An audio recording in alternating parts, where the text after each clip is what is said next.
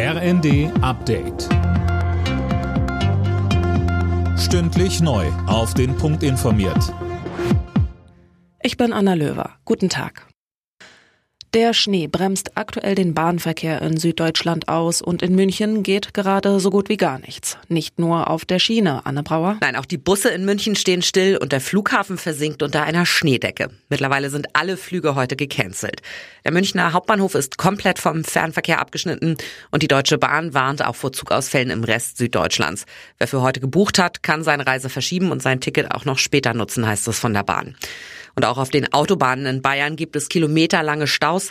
Wenn es nicht unbedingt nötig ist, sollte man sich gar nicht erst ins Auto setzen, rät der ADAC.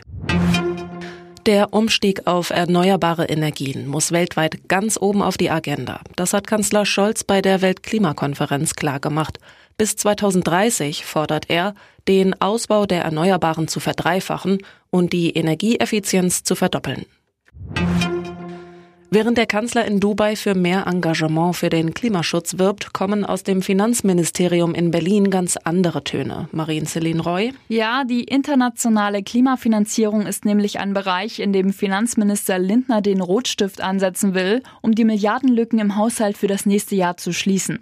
In den Funke-Zeitungen kündigte er außerdem an, dass er im Bereich Soziales sparen will. Unter anderem stellt er die Bürgergelderhöhung zum kommenden Jahr in Frage, weil die Inflation nicht so heftig ausgefallen ist wie befürchtet. Russland will die Zahl seiner Soldaten noch einmal ordentlich aufstocken, und zwar um 15 Prozent. Damit läge die Zahl dann bei 2,2 Millionen. Das sieht zumindest ein entsprechendes Dekret von Kremlchef Putin vor. Das Ganze soll demnach Schritt für Schritt und freiwillig passieren. Eine Mobilmachung wie im vergangenen Jahr soll es nicht geben.